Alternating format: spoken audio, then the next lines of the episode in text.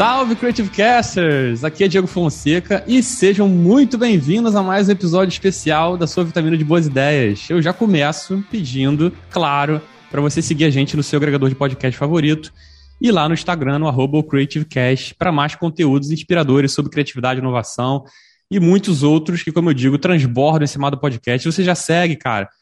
Sei lá, fala com seus parentes, com seu amigo, com seu inimigo, bota a gente lá para ouvir a gente, tanto por aqui quanto lá pelo Instagram, que tem muita coisa legal. Hoje, depois do Claudinho apresentar testado do médico falso, ele está de folga.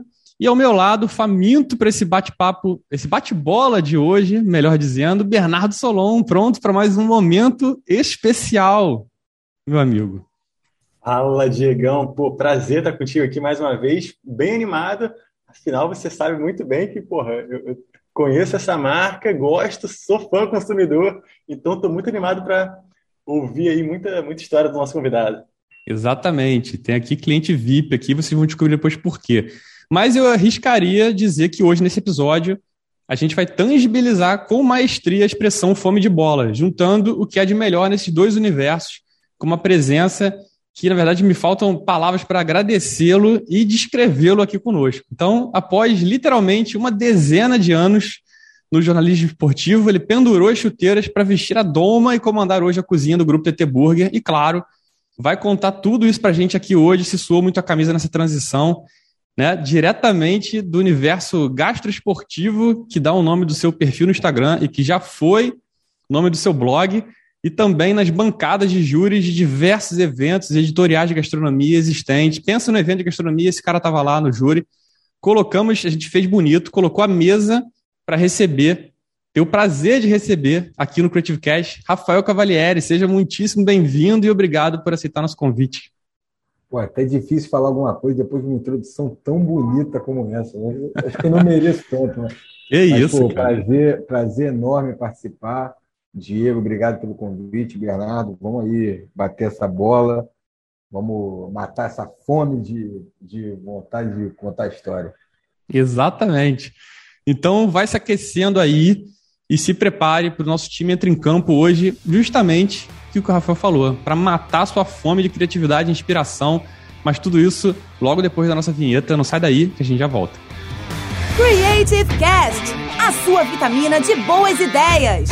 Rafael, seja bem-vindo mais uma vez. Eu já começo revelando a satisfação em poder contar com você aqui conosco, né? O processo foi corrido, como a gente falou antes de, de apertar o REC aqui, mas ele aceitou numa semana conturbadíssima é, para ele, mas, cara, que bom que você pôde dar esse, esse tempinho para inspirar tanta gente que nos ouve. E para começo de conversa, cara, eu queria perguntar para você, como sempre, assim, a gente faz, né, o início de tudo, assim, como é que tudo começou profissionalmente para você, acho que inicialmente no, no jornalismo, para a gente fazer esse caminho juntos?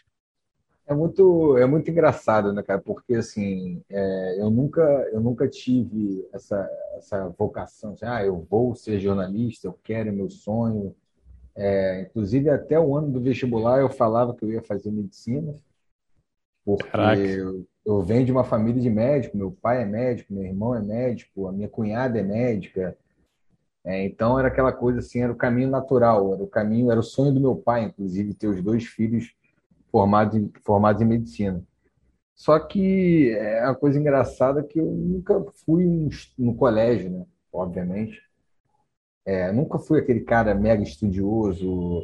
É, eu gostava muito da, da farra, eu gostava muito de. de é isso, de, de. Acho que a palavra é essa mesmo, de farra, então eu vi que eu não. Galera do fundão, né? Exatamente. E eu não ia conseguir passar em medicina, não ia ser uma coisa que ia dar certo. Eu ia tentar e não ia conseguir. E aí eu fui, comecei a, o que eu vou fazer, vestibular chegando e tal. E aí eu resolvi dividir assim, os vestibulares. Naquela época era você, você escolhia uma matéria para cada vestibular, né? não era como Ainda hoje. E dependendo tinha opções, né? Tinha segunda opção, né? Tipo uma parada é, exatamente, exatamente. Então eu botei uma parte, eu botei biologia, que, que era uma matéria que eu adorava, e eu falei assim, ah, pô, não vou fazer medicina, biologia, meu pai de repente gosta. e a outra eu botei comunicação, porque sempre falaram que eu era comunicativo, né? E aí, e aí nesse, nessa mistura toda, acabou que eu não passei para nenhum dos dois. e comecei a fazer cursinho para vestibular no ano seguinte. E aí, no meio do ano, ali em julho, eu já tinha totalmente, já estava totalmente decidido a fazer biologia. É, chegou uma, uma reclassificação daquelas, sabe aquela usa, falta duas semanas para começar a aula. Caraca, Vamos sim. ver se alguém ainda quer, né? Aí surgiu uma reclassificação da PUC e eu passei para comunicação. Eu falei, pô, será que eu faço? Será que eu não faço? Pô, eu fiquei naquela dúvida. Aí eu tava, eu lembro que eu, eu recebi essa notícia é, no meio da aula do cursinho, de manhã, assim, 10 horas da manhã, no centro. Falei, cara, desci. Aí a, essa minha amiga conhecia minha mãe, falou, ó, oh, cara, eu não tava conseguindo falar com você, já avisei a tua mãe que você passou, porque tem que fazer a matrícula até sexta-feira, se uma quarta-feira, sei lá, bem no começo da semana. E aí eu falei, porra, cara, será que eu vou? Será que eu não vou? Eu desci, eu falei, ah, cara, vou lá para casa, vou conversar com a minha mãe. Eu peguei minha mochila, saí da aula, fui para casa. E aí quando eu cheguei, né, com a minha mãe, você passou, porra, vamos lá, caramba. Eu falei, bom, então beleza, tá, tá feliz, é isso aí, vamos para vamos para lá, vamos para comunicação. E entrei na faculdade duas semanas depois. E, cara, com uma, duas semanas de faculdade, eu já tinha decidido que ia ser jornalismo e já tinha decidido que eu ia trabalhar com esporte. Assim. Falei, cara, eu... veio a, a, minha vocação para o jornalismo, ela surgiu na, nas primeiras semanas de aula. Assim. Mas por que, assim, você já, já tinha um tesão por esporte e o jornalismo é, é, encaixou ou você descobriu isso durante o curso mesmo? Não, na verdade, assim, sempre fui um apaixonado por, por futebol, assim. sempre. É, sou tricolor e era daqueles que, cara, fui a todos os. Eu ia a todo jogo, tem uns amigos que, que a gente sempre ia. Meu pai me levou muito jogo criança, tem vários jogos emblemáticos assim, do Fluminense ali no começo da década de 90, com 5, 6, 7 anos já estava no, no estádio com meu pai, com meu irmão, todo mundo tricolor. Né? Então, assim, sempre futebol sempre foi uma coisa. Eu sempre fui um consumidor de, de jornalismo esportivo. Na, na época, é, hoje, infelizmente, fechou, é, mas o Diário Lance, né, o extinto Diário Lance, era o auge. Assim, eu, eu era assinante, eu lia o jornal todo dia. Eu ia para a faculdade lendo o jornal, ia por cima do jornal, levava o jornal para o colégio. E tinha outro, né? É. Tinha a revista Placar, tinha Jornal dos Esportes, Não, era uma coisa. Dos... É, é, era uma época, era uma época que era, era ainda, apesar disso, a gente está falando de. Eu entrei na faculdade em 2003, é, não tinha, internet era nada. Era, a galera era jornal. Assim, tipo, era... Poucos programas ainda de mesa redonda, né? eram só aqueles mais clássicos, né? Uma porradaria. Garotinho, né? Exatamente, exatamente. Exatamente. CNT no final de domingo. Isso aí. É, então, assim, eu sempre fui um consumidor. E eu falei, cara, agora eu estou na faculdade de comunicação. Publicidade eu sei que eu não quero fazer. Cinema é uma paixão minha também, mas, assim, não era uma coisa que passava na minha cabeça trabalhar com cinema. Então, jornalismo, dentro de jornalismo, o que, que eu quero fazer? Esporte. Assim, não quero é, trabalhar com economia, não tenho. Apesar de gostar muito de ler sobre política e de me envolver com política, mas não era algo que eu queria fazer também, o caminho que se desenhou para mim foi o jornalismo esportivo. E aí eu falei, cara, esse é o meu objetivo, eu vou atrás disso. E realmente fui é, acompanhando o processo de seleção de estágio, como é que era, mas com a cabeça no lance. Eu não queria ir para nenhum outro lugar. Assim, não, não queria ir para o Globo, não queria ir para o Jornal do Esporte. Eu falei, cara, eu vou esperar ali os dois primeiros anos da faculdade, aquele ciclo básico, quando chegar no quarto período, quarto, quinto período, eu vou para dentro do processo seletivo e vou é, tentar entrar e, graças a Deus, consegui. Assim, foi, quando eu cheguei no quarto período ali, eu é, fiz o processo seletivo, fiz o processo de estágio do lance e entrei como estagiário. E aí você ficou, tipo, cobrindo, assim, você, você também queria, queria estar tá cobrindo o Fluminense, ou queria estar, tá, assim, o que que... Ah, cara... Ou, tipo assim, o que viesse, cara, vinha basquete, é, tênis, qualquer coisa, você estava é, dentro, não, que você o esporte é que te dava o, o tesão de fazer. Não, é exatamente, exatamente assim. Você quer, o objetivo com certeza era trabalhar cobrindo algum clube de futebol. É, mas assim, você, quando você é estagiário, cara, você tem que ir pelos caminhos que, que vão surgindo ali, né? Eu, eu lembro que eu entrei, Eu entrei, se não me engano, em setembro, no meio, assim. Então, setembro, estagiário. É... E normalmente são as frias, né, cara? Vai lá na Rua Bariri ver Bangu e, e Madureira, um calor de vou, 60 graus. Vou, vou, te dizer, vou te dizer, foi, foi muito por aí. Assim. Eu, entrei, eu lembro, assim, entrei em setembro de 2005.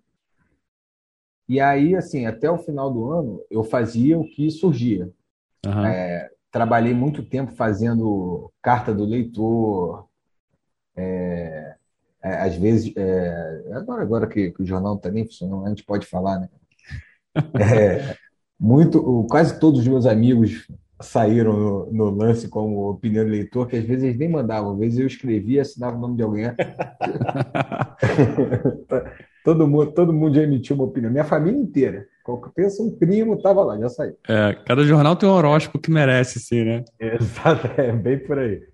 E aí é, eu fui fazendo isso, fui fazendo esse caminho, que é a carta do leitor, tijolinho de não sei o quê, o que, o que aparecia a gente ia fazendo, mas assim, num, numa ânsia de mostrar serviço, falar assim, cara, eu não quero fazer isso aqui para sempre, entendeu? Eu quero, eu quero cobrir clube. E aí teve, chegou o Carioca de 2006, é, Campeonato Carioca, e aí eu comecei a cobrir os pequenos eu ia fazendo, fazia, na verdade, cobrir da redação, né? Que a gente não ia para fazer treino uhum. treino. É, só que aí é aquela coisa, né, cara? As oportunidades surgem assim, você tem que agarrar, né? É, naquele ano, o América fez uma excelente campanha, fez a final com o Botafogo e tudo mais. O time do Jorginho foi o primeiro grande trabalho do Jorginho como técnico. Cara, e eu aí, lembro disso, é... acho que até, o, acho que até o, Robert, que era jogador do América, não era isso? Exatamente, tinha Robert, tinha Valber. E foi, e foi isso, assim, como, como, como começou a, crescer, pô, galera, o, o América tá indo aí. E a galera foi deixando comigo. Os editores falaram, pô, esse moleque tá esforçado, esse moleque tá. Vamos botar ele aí para ver. E, e aí começou a vir, sabe, galera grande. Quando, quando a América chegou na final, é o, o Globo mandava, porra, Marcos Penido, Fábio Juba, os repórteres graúdos, assim. É, todo mundo começou. E eu estava lá desde de, do começo, né, falando com a galera. Então, assim, mesmo, mesmo no meio dessa galera graúda, eu consegui fazer algumas matérias que deram uma, umas repercussões legais, assim.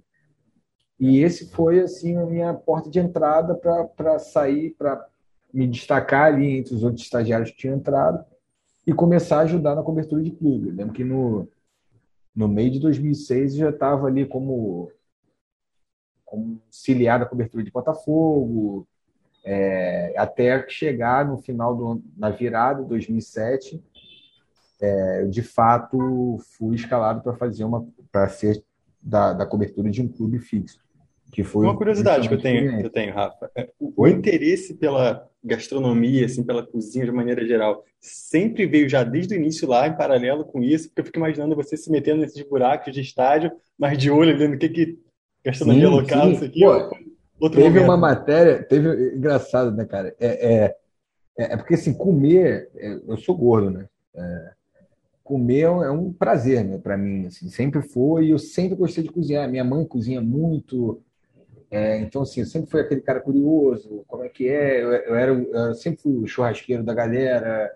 É, vamos viajar para algum lugar, quem faz as compras de comida, quem que vai organizar? Era sempre eu.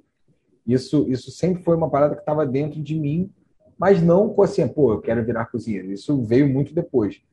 Mas é engraçado você falar dessa de, de ir no estádio, ficar. Eu, eu, toda vez que eu podia, eu fazia alguma matéria relacionada à comida. É, inclusive, teve uma matéria muito boa, cara, que, que a galera curtiu, que não era, era uma matéria engraçadinha, naquela linha do lance de fazer matérias engraçadas. Né? É, com o cara, o cara, o vendedor de pastel do, do Estádio do América. O cara fazia um pastel gostosão e, e a, a, a, cada jogo que o América ia ganhando, ele ia vendendo mais, ele ia vendendo mais, não sei o quê. E eu lembro que eu voltei lá no, lá no estádio duas semanas, duas semanas depois da, da, da eliminação. E aí eu, pô, eu vi ele todo triste, assim, mexendo no estoque que ele tinha comprado, que estava Aí eu falei, cara, faz uma foto sua aí, não sei o que e tal. Eu, eu, a foto, fui eu que fiz, eu tava sem fotógrafo. Ele sentado, o isopor vazio, tal, e aí o título da matéria foi Acabou o Pastel.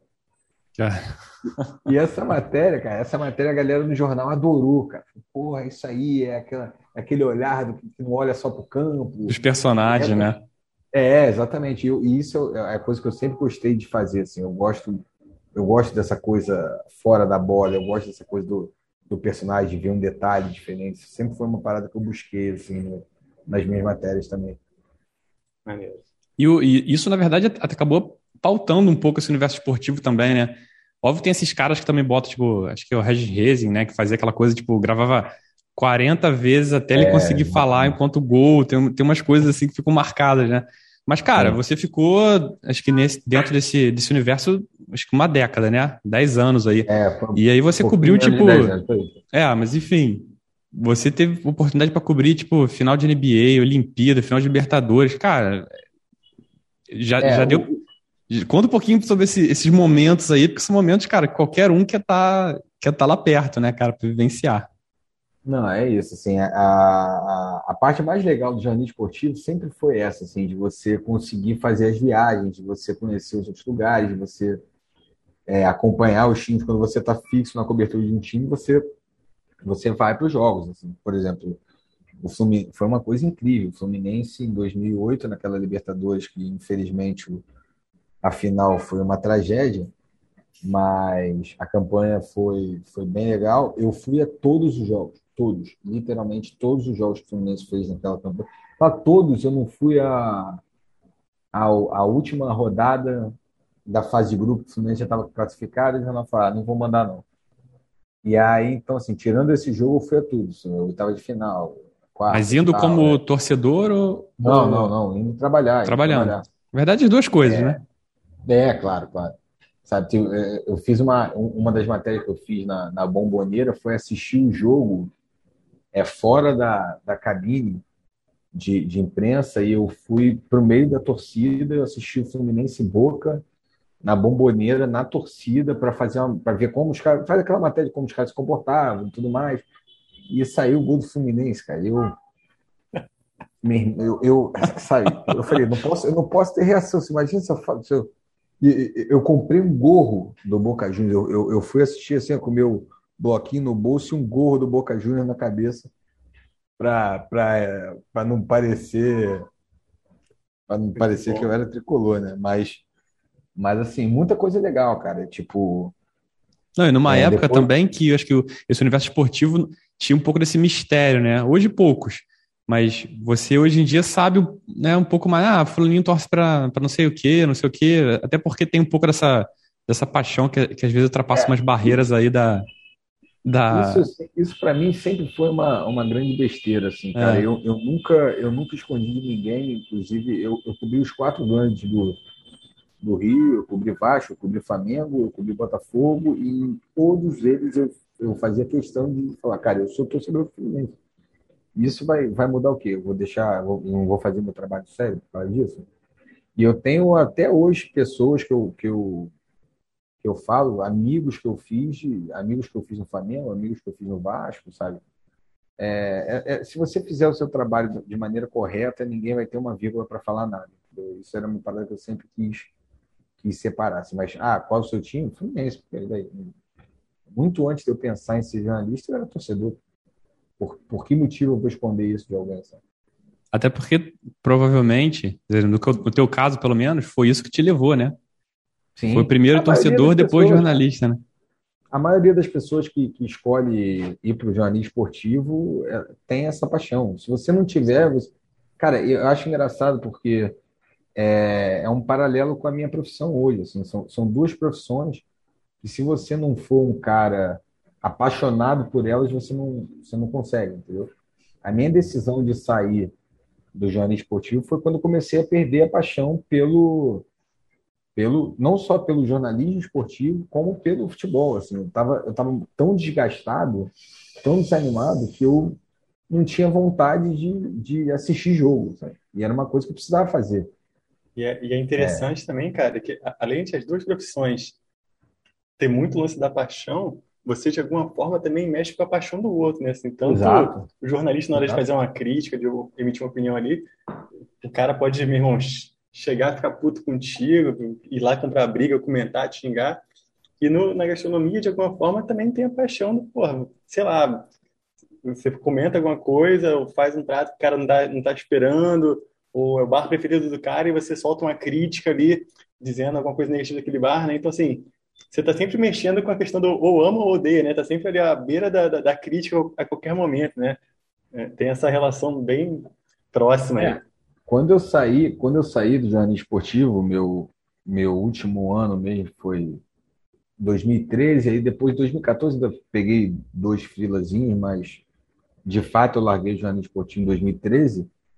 É, eu, eu ainda estava essa coisa do Twitter já estava já estava começando. Então assim era era a agressividade das pessoas é, defendendo seus clubes e criticando os jornalistas é, é uma coisa é uma coisa que, que sabe tipo mexe, pesa, né? Você pesa exatamente. Eu, eu, não, eu não aguentava mais. Eu, eu faço uma matéria criticando e vai bombardeia, não sei o quê porra, eu, eu lembro que eu ainda, ainda peguei, ainda era do Orkut na época. Eu lembro que eu tive que fechar o meu Orkut uma vez e criar uma conta nova, porque eu fiz uma, uma coluna, que era uma coluna de opinião.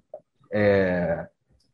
Engraçado, uma coluna de opinião num, num jornal pequenininho de São Cristóvão, cara, que, que, eu, que eu escrevia.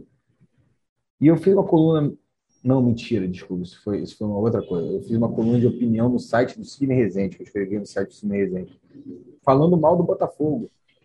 E aí, cara, os caras fizeram na minha vida um inferno, assim, tipo. E aí na, descobriram o, quem era minha namorada na época, entraram, invadiram o Orkut da minha namorada na época, entendeu? Uma, uma parada. Pra sabe? quem acha que haters é uma coisa recente, né, cara? Pra tu ver que sempre existiu porra. essa porra. Sempre, sempre, sempre. Isso é, isso foi antes de 2010, 2000, sei lá, 8, 9, não sei. Mas enfim, era uma, era uma, é uma coisa muito pesada, sabe? E essa transição, é, isso existe, cara. Isso existe na gastronomia, mas num, num, é. num nível muito mais baixo. Assim, quantas vezes você vê comentários super agressivos assim no tipo, em iFood, por exemplo? Se o cara não gosta da sua comida, o cara vai, blá, blá, blá, blá, sabe? Pra quê? Entendeu? Não, tem total. Gente. Tem muita gente, sabe? Tipo, às vezes a pessoa tá numa noite ruim, sei lá. Não pode acontecer assim. É, a constância da cozinha é um grande segredo, mas às vezes não vai. E você ter falado que o que você justamente fez essa transição para o universo da gastronomia depois que o jornalismo esportivo começou a dar uma cansada.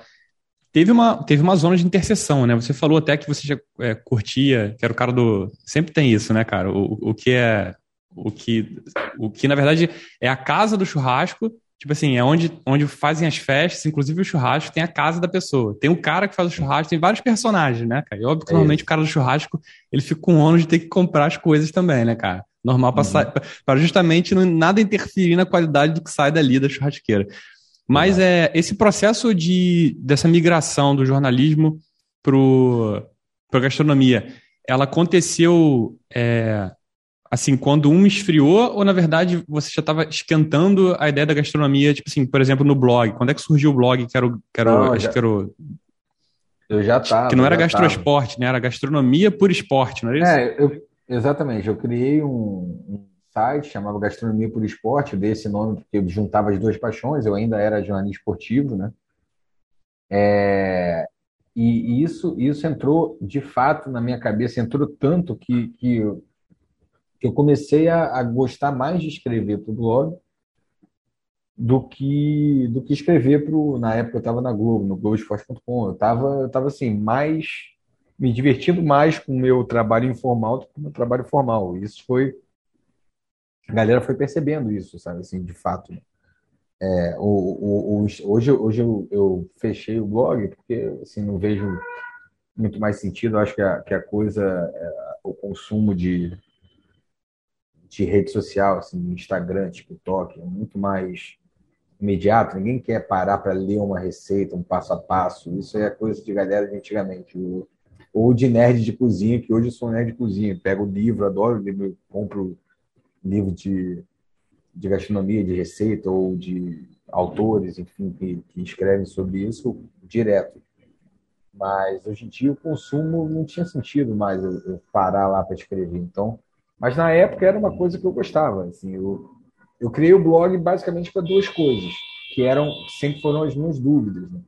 Se eu queria começar uma carreira de jornalismo, de jornalista gastronômico, ou se eu queria largar tudo e virar cozinheiro. Então, no meu blog eu fazia as duas coisas.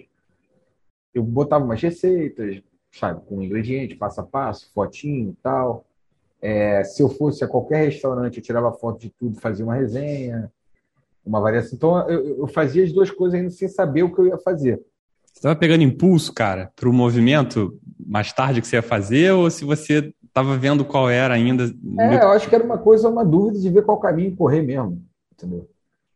É, e aí, e aí essa, essa, essa, esse processo foi acelerado quando eu saí da, da Globo em 2013 e aí eu falei, bom, agora não tem nada que me prenda, né? Não tenho que pedir remissão, né? Eu acabei sendo demitido. Então, assim, agora é... foi no final de 2013, eu falei, bom, agora é 2014, vou para a cozinha. Vamos embora, vou largar o esporte. E foi uma decisão difícil, né, cara? Eu tinha isso aí, quase, quase 10 anos de, de esporte, assim, tipo, tinha mercado, tinha nome, mas eu falei, cara, vamos, vamos recomeçar, é a hora de de foi a minha, meu primeiro recomeço, né, dos, dos que eu já tive na vida, assim. Mas falei, vamos embora. Aí me matriculei no curso do Senac. E aí foi foi assim, falei, cara, eu vou começar o curso para para ver se eu, se eu virar jornalista gastronômico, eu acho que eu vou ser um jornalista gastronômico melhor, porque eu sei cozinhar profissionalmente, tenho um, um diploma de chefe de cozinha. E se eu for para cozinha, eu tenho um curso para me dar mais bagagem na hora de buscar um, um emprego. É... Você acha também que era uma forma é. de te convencer? Sim, você tá ali dentro e, cara, você sabia que a gastronomia era o que te, era o que te dava tesão, isso já, já tava óbvio, pelo menos pra gente aqui. É, e aí esse curso foi tipo assim, cara, deixa eu entrar agora para ver, acho que é, é pular o balcão, né? Para ver como é que é o mundo do outro lado, para ver se, se, isso faz sentido para mim, né? É, é, foi, foi muito assim. E, e, mas ali eu tava, ali eu tava, eu lembro que eu comecei o, o curso e eu falei, pô, foi quase quase um paralelo com a faculdade. Eu comecei o curso, falei, pô, cara, vou virar cozinheiro. Isso aqui é muito maneiro, isso aqui é muito legal. Essa rotina, essa disciplina, é, falei, pô, vai ser, vai, vai dar bom. E aí eu lembro que eu comecei o curso do Senac né, e, e, as turmas é, eram divididas em bancadas. E aí a minha bancada, eu, um dos caras que era um, um cara super super empolgado que eu, assim, falei assim, irmão, vamos fazer uma parada logo, assim, não sei o que, aí ah, vamos criar um projeto de hambúrguer, né? Vamos vender hambúrguer. E aí a gente, sei lá, com três semanas de aula já tinha tido a ideia, já tinha rascunhado tudo e e começou a fazer um projeto de hambúrguer que chamava Project Burger. Nome super criativo, né? Projeto de hambúrguer, Project Burger. É bem, Não, podia bem, ser, bem, podia bem ser burger... com o Creative Cast. Né? É, podia ser Burger Project, cara. Podia ser o contrário. Tá, até nisso tem ah, possibilidade. A gente estilizou, a gente estilizou, que ele botou aquele ozinho da Dinamarca, que tem um O. Uh -huh. né? Ah, aí já foi super estilizado. Ah, garoto. E aí, cara, começamos a fazer esse, esse moleque, Daniel, Daniel Martins. Hoje, hoje, aliás, o Daniel é um dos grandes representantes e é, garimpadores de queijos brasileiros. Ele, tem um projeto, um projeto super legal que chama Queijo com Prosa. Pô, cara, ele tá na, na junta local? Sim. Ah, então sim. eu já comi o queijo dele. Sensacional, é. cara. Não, o queijo não, não né? Hoje são, são 300 tipos, né, cara? Ele faz um trabalho muito maneiro, cara. E, e, aliás, foi muito legal, porque foi um dos meus primeiros contatos com. Quando ninguém falava desse boom de, de queijos artesanais brasileiros, não sei o quê. O Daniel falou assim: cara, eu conheço muita gente de queijo, não sei o quê. O nosso diferencial vai ser que a gente vai usar queijo brasileiro. E, e a gente fazia, cara. A gente fazia uns hambúrgueres com uns queijos que ele arrumava, que daquele, daquela coisa bem artesanal, sem cif, era sabe? E, e, e, a galera gostava muito do nosso hambúrguer por causa disso, assim. Né? Aliás, a, gente tinha duas coisas muito legais que cada, cada invasão, cada evento que a gente fazia, a gente não repetia o sanduíche. Uhum. A gente criou, assim, Invasão era tipo o que? Era tipo uma blitz? Não, a gente, a gente fazia uma parceria com algum bar que tivesse, ah, assim, tá. ah, Sexta-feira vai ter a invasão aqui do Project Burger na nossa cozinha, entendeu? Que a gente nunca teve um ponto próprio, a gente sempre defendeu de, de evento e de. E desse. Uma chapa amiga, né? É, exatamente. Entendeu? Aí era legal, porque movimentava, dividia lucro, movimentava o bar, a gente levava gente diferente. E assim, a gente. A, a nossa ideia era. A primeira era não repetir hambúrguer e a outra fazia tudo tudo do zero. Então, assim, o nosso ketchup a gente fazia, nossa mostarda a gente fazia, nosso, nosso barbecue, é, mudava o blend, mudava as combinações, fazia bacon fatia, bacon triturado, é. Caraca, de, gente... de, quanto, quanto tempo eram essas invasões, assim, só para entender o tamanho do trabalho? Ah, não, a gente fazia, cara, quando começamos, quando a gente começou, a gente caiu dentro, a gente fazia toda semana. Assim. Nossa senhora. E era tudo produzido dentro de casa, cara. Minha, eu lembro que minha mãe ficava louca. A gente chegava de casa com 30 quilos de carne para ficar bolinhando. E aí ela entrava no Aliás, a minha mãe, a minha mãe sempre foi uma incentivadora. Todas essas minhas ideias malucas de cozinha, quando, cara, na pandemia, por exemplo, no começo da pandemia, é, eu comecei a vender quentinha para amigos, sabe? Tipo, é uma coisa muito sem, sem divulgar, mais de boca a boca ali, assim, para os amigos mais próximos. Você começou uma coisa que começou como vendendo no primeiro dia 20 quentinhas, na última entrega foram mais de 200. A gente Nossa. fazendo eu e minha mãe, que era eu e ela, ponto. E aí depois, no final, a Tereza, que, que é a nossa diarista, que, tá, que trabalha lá em casa, Terezinha de Jesus, trabalha lá em casa desde que eu nasci, ela também ajudava e assim a gente alugou o freezer da vizinha porque a gente não tinha mais onde colocar quentinha foi uma e, assim minha mãe sempre foi uma, uma guerreira assim nessa coisa de, de querer ajudar e no Project Burger era a mesma coisa boleava carne ajudava a picar as coisas fazia molho e tal minha mãe é, é, é ela, ela se empolga com, essa, com essas ideias isso é ótimo, mas aí cara. Mas aí, pô, aí foi isso, aí era pro Burger, a gente fazia essas coisas todas, só que no meio do curso, assim, eu comecei o curso em janeiro, quando chegou ali maio, eu recebi o convite para ir para Veja Rio. É, para ser crítico de bar da Veja Rio. Fruto do teu, do teu blog ou, ou não? Foi rede de contatos mesmo? O que que... O blog, o blog ajudou, ajudou assim quando, cara, foi assim, uma amiga, uma amiga de uma amiga conhecia a, a uma, uma, repórter da Veja Rio, e aí a gente estava uma vez numa invasão do Project Burger. É, ela falou assim: pô, cara, Rafael sempre quis escrever, não sei o quê, pô, olha aí. Tá, ela falou: cara, deve surgir uma vaga para frila de um mês aí, daqui a três semanas. Me manda o teu currículo. Aí foi assim, eu mandei, mostrei o blog. Então, assim, a galera lá da Veja não me conhecia, certamente deu uma lida lá no blog, viu viu o que, que eu estava fazendo para ajudar. Tanto é que foi assunto na minha entrevista. Mas foi, foi, foi isso. assim Eu, eu entrei para fazer um fila de um mês para cobrir férias, só que com 15 dias de, de frila surgiu uma vaga e me contrataram. E ali, quando me contrataram, foi que eu, te, que eu tive que realmente parar o curso, porque não dava para fazer as duas coisas. Por isso que eu não, não completei meu curso de Senac. Mas, mas é, é, surgiu, surgiu assim. Eu falei, cara, pô, eu tô na Veja Rio, sabe? Tipo, é a maior revista da cidade. Eu vou trancar o curso aqui e vou ver o que, o que acontece, sabe? Se der certo, eu fico. Se eu gostar de, de jornalismo de gastronomia, eu continuo. Se não, eu venho, recomeço o curso e vou para cozinha. Só que eu gostei, né, cara? É, é, eu trabalhei em, em quatro redações na minha, na minha vida. Eu trabalhei no Lance, trabalhei no Dia e depois trabalhei no Globoesporte.com. E é, isso foi no, na época de esporte. Depois na gastronomia eu trabalhei na minha primeira redação foi a Veja Rio. E cara, a, era uma redação incrível. É uma redação que eu fiz amizades que duram até hoje, pessoas que eu amo. É um lugar excelente de trabalhar, um lugar que, cara, é, exige muito de você, eu digo, exige muito da tua cabeça. Assim, a, a, eu trabalhei com editores, a Fernando Tedim, que está lá até hoje, o Maurício Lima, que está lá até hoje, o Pedro Tinoco. É, são caras assim que escrevem muito, caras muito inteligentes, caras assim, tipo, eu, eu, eu, eu, realmente eu, eu reaprendi a escrever na, na, na Veja Rio, sabe?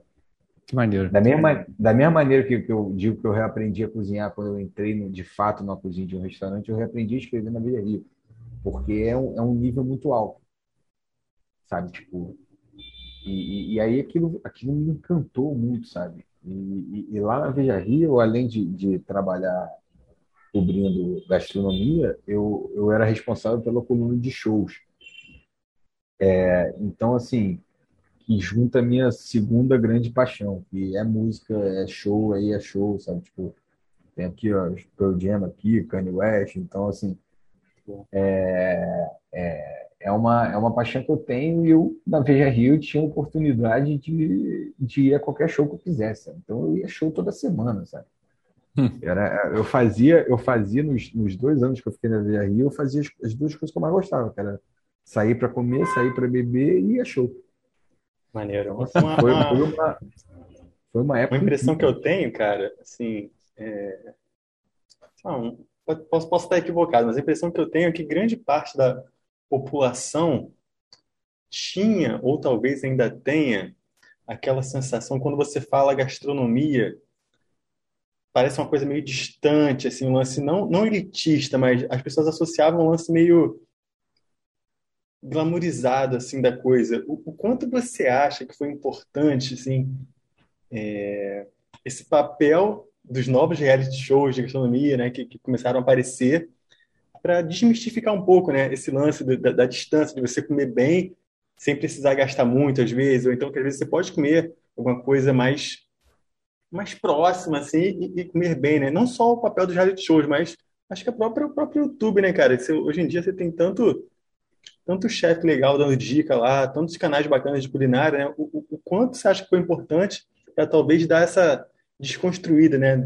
Nessa distância que existia do, ah, cara, é, comer bem você tem que gastar muito, ou realmente gastronomia é só para uma parte da população, sabe? Como é que você enxerga essa, eu acho, eu acho incrível, cara. Eu acho, eu acho, eu sou um, um sempre fui e continuo sendo, mesmo trabalhando hoje no meio, é um intenso consumidor de, de gastronomia na, na televisão, assim. Sempre fui mesmo. É, e eu acho muito maneiro que, assim, tem um lado, tem um lado legal que eu acho que, que esses programas estimulam as pessoas a cozinharem e eu acho que esse que é o que é a grande questão. Eu lembro que eu, que eu vi uma vez uma, uma entrevista da Paola Carosella que ela fala assim, ah, eu resisti muito da ideia de entrar no MasterChef, porque eu acho que é, é pode pode é, ajudar glamorizar, não sei o quê e tudo mais. Mas é, o retorno que eu que é, é, isso ela falando, o retorno que eu tenho de pessoas que passaram a cozinhar mais a, em casa, procurar os produtos, entender a comida como, Pô, como uma, uma galera, coisa. cara, que começou a cozinhar por causa de. Não, exatamente. Esse que, é, esse que eu acho que é o grande, que é a grande questão. Então, assim, isso, isso é lindo. Isso eu acho muito bonito.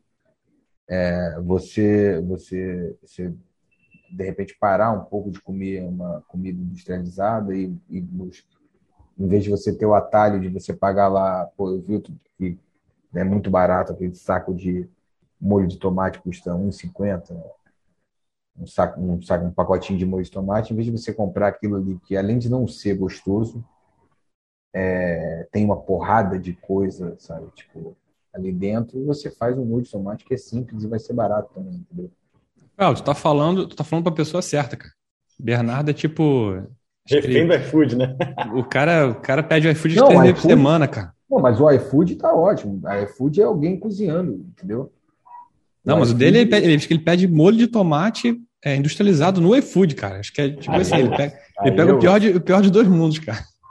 Não, o iFood, iFood zero, cara. Eu, eu peço também, quando eu tô preguiça de cozinhar, é... É... Não, que antes você tinha Mas um processo que era meio digo, que. Eu digo você é. entrar no, no, mercado e você comprar uma lasanha congelada, em vez de você comprar um pacote de macarrão e fazer um, um macarrãozinho madeira, entendeu? Não, exatamente. Antes você tinha essa coisa, era, era meio que canal, de, canal, canal fechado, né? Você tinha lá o Jamie Oliver, você tinha o. Uhum. Quem é o Gordon Ramsay, né? Não é isso? Gordon Ramsay. É, mas o, o, o engraçado do, o Jamie Oliver, que é tipo assim, ele abria a janela e falava, cara, vou pegar esse punhado aqui de funcho. Aí tu falava assim, pô, meu amigo, vai ser de brincadeira comigo, né, cara? Acho que dava uma. dava, dava vontade de falar, pô, amigo, eu não moro numa Abre fazenda. a geladeira do cara cheio de. É, cara. Falava de beterraba amarela, né? É, exatamente. Ele tinha um programa, que inclusive era, era, era, era pratos em 15 minutos.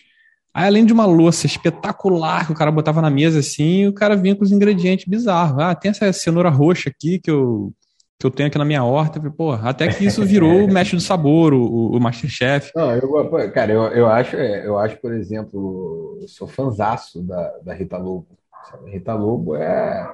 A Rita Lobo faz as receitas que você tem que fazer na tua casa mesmo, entendeu? É, é, é, é o oposto da é o oposto da beterraba amarela, entendeu? Cara, total. Ela faz, ela faz coisas que, que são perfeitamente possíveis de você ter na tua casa. Não, eu acho que se você quiser, quiser, Você vai no mercado e você resolve. É, eu acho que se você quiser fazer receita que dá certo, cara, você pega um livro dela e faz, porque se você seguir exatamente irmão, a receita, cara. sem mistério, dá certo. Acho meu que é um ponto irmão, desse. Meu irmão, meu irmão eu, eu, ganhou um livro da Rita Lobo e se empolga de fazer umas coisas de vez em quando, sabe? Tipo, é isso, certo? É, é, esse eu acho o lado legal de, de você estimular é, a, a, pessoa a, a, cozinhar. Agora, tem um lado também que, que, eu, que eu discordo um pouco, que às vezes você glamoriza uma profissão que, cara, é, isso eu sei quando a partir do momento que eu decidi entrar de cabeça, eu vi que assim o glamour não existe, sabe? Isso é, é um ambiente insano, um ambiente de pressão, um ambiente de calor, um ambiente de dor, sabe? Tipo, corte, queimadura. Eu tenho, eu sofri uma queimadura terrível que eu tenho até hoje, marca na mão, que não, não melhorou, sabe? Então, assim, é, cicatriz, uma porrada, calo na mão, é dor no pé, dor no joelho, é trabalhar 13, 14 horas no dia. Em pé. Sabe? Isso, em pé, exatamente. Isso é uma, é uma coisa que realmente a TV não vê aquele glamour. A galera assiste um, um programa desse, ah, não, vou botar minha minha dominha aqui e vou virar chefe de um dia pro é outro. Tipo, não, a galera é a ponta do iceberg, né, cara? Nem, é. Tá Como tudo na vida, ninguém gosta de ver o. Ninguém gosta de analisar a jornada, não. A galera só gosta de ver o resultado final. Exemplo, eu dou exemplo de um restaurante que eu trabalhei que a primeira equipe tinha 28 pessoas. Em 15 dias, de 28 caiu para 19. Sabe? Nove pessoas desistiram nos 15 primeiros dias. Nossa Senhora. É, então, assim, é porque realmente é, é, é, é o que eu falo para qualquer pessoa que me pergunta, assim, ah, tá, até, às vezes até a galera do, do TT fala assim, pô, eu penso, é, tô aqui na, na, na chapa e tal, é, acho maneiro, tem a montagem, mas eu penso um dia trabalhar num restaurante e, e ah, virar chefe, não sei o quê. Aí eu falo, galera, assim, tem que, tem que querer muito. Porque se você não quiser muito, você não vai conseguir, você vai desistir. É, a única coisa que eu falo da, da Rita Lobo, cara, é que eu fico assim, cara, não é possível que ela lave essa louça depois. Porque não, tu, ela descasca uma cebola e, e, põe numa louça maravilhosa também. E fala, pô, cara, você não precisa botar a casca da cebola numa parada dessa. Bota no lixo direto. Mas óbvio que eu entendo que é, o, que é o glamour da TV. Mas eu falo, cara, a quantidade de louça, louça que essa mulher suja não é brincadeira, não, cara. Mas aqui o, o engraçado é que o movimento que você, que você fez foi quase que o contrário, né? Tipo, você foi para pro, pro, né, se, se, matriculou no curso de, de chefe justamente para você viver né, da cozinha especificamente e ao mesmo tempo você recebeu um convite para ir para o jornalismo gastronômico. Exato. E aí, tipo assim, você conciliou com o Project Burger, não... Assim, como sim, é que depois sim, você sim. fez o retorno, assim, né? O retorno que eu digo, não. acho que nem, nem foi o retorno, né? Você, você seguiu em paralelo, né? As duas coisas. Não, o, Project, o Project Burger continuou. Continuou. Forte, assim. É, é, o curso que realmente parou, mas assim, as invasões eram quase sempre fim de semana e, e na Veja Rio a gente raramente trabalhava sábado e domingo, então assim, eu conseguia fazer meus eventos, eu conseguia é, é, manter a, essa chama da cozinha viva, né? É, essa foi a, a, a grande questão, assim. É, eu, eu, eu saí, quando eu saí da Veja Rio, eu emendei uma, uma série de fios, trabalhei no Globo, é, escrevi para outras revistas e tudo mais. E, mas assim, aí a chama da cozinha ela foi crescendo cada vez mais, assim. É, até um dia que que foi, foi, realmente foi a tomada de decisão. Falei, cara, chega, preciso preciso ver, preciso ver se eu vou conseguir, preciso tentar, não não posso ficar com essa dúvida na minha cabeça. E foi e foi uma também daquelas decisões difíceis, né? Porque eu meu primeiro emprego em uma cozinha eu era estagiário, passei quase seis meses sem ganhar um real. Assim. Eu tava trabalhando de trabalhando de graça, né? Fazia os eventinhos no fim de semana é, para ganhar uma para qualquerzinho e tal. Foi aquela aquela o dinheiro de que tinha acumulado, fui gastando para poder fazer as minhas coisas também, né? Tipo, minha mãe e meus pais deram muita força também, foi muito legal. Mas foi isso, foi, um, um, foi uma época que eu saí de um, de um cargo de jornalista para entrar como estagiário numa cozinha. E aí muitas pessoas veem essa. Algumas pessoas, até convidados que, que passaram por aqui, falam muito no que né, comumente é, é, classificado como um passo atrás, né? Tipo, ah, não, vou dar um passo atrás porque eu vou regredir, é, meio que tesão, quase que salarialmente, assim. A única coisa que botam na mesa é, é, essa história toda. Mas tem aquele tesão de, de cara, de fazer realmente o que você está afim. É, e aí, normalmente, esses processos, até você conversou com a, com a nossa produção, né? E a nossa produção, que eu digo, é, eu mesmo, né, cara, que fiz essa conexão, falou desse momento de eu tive coragem de, de arriscar nesse processo.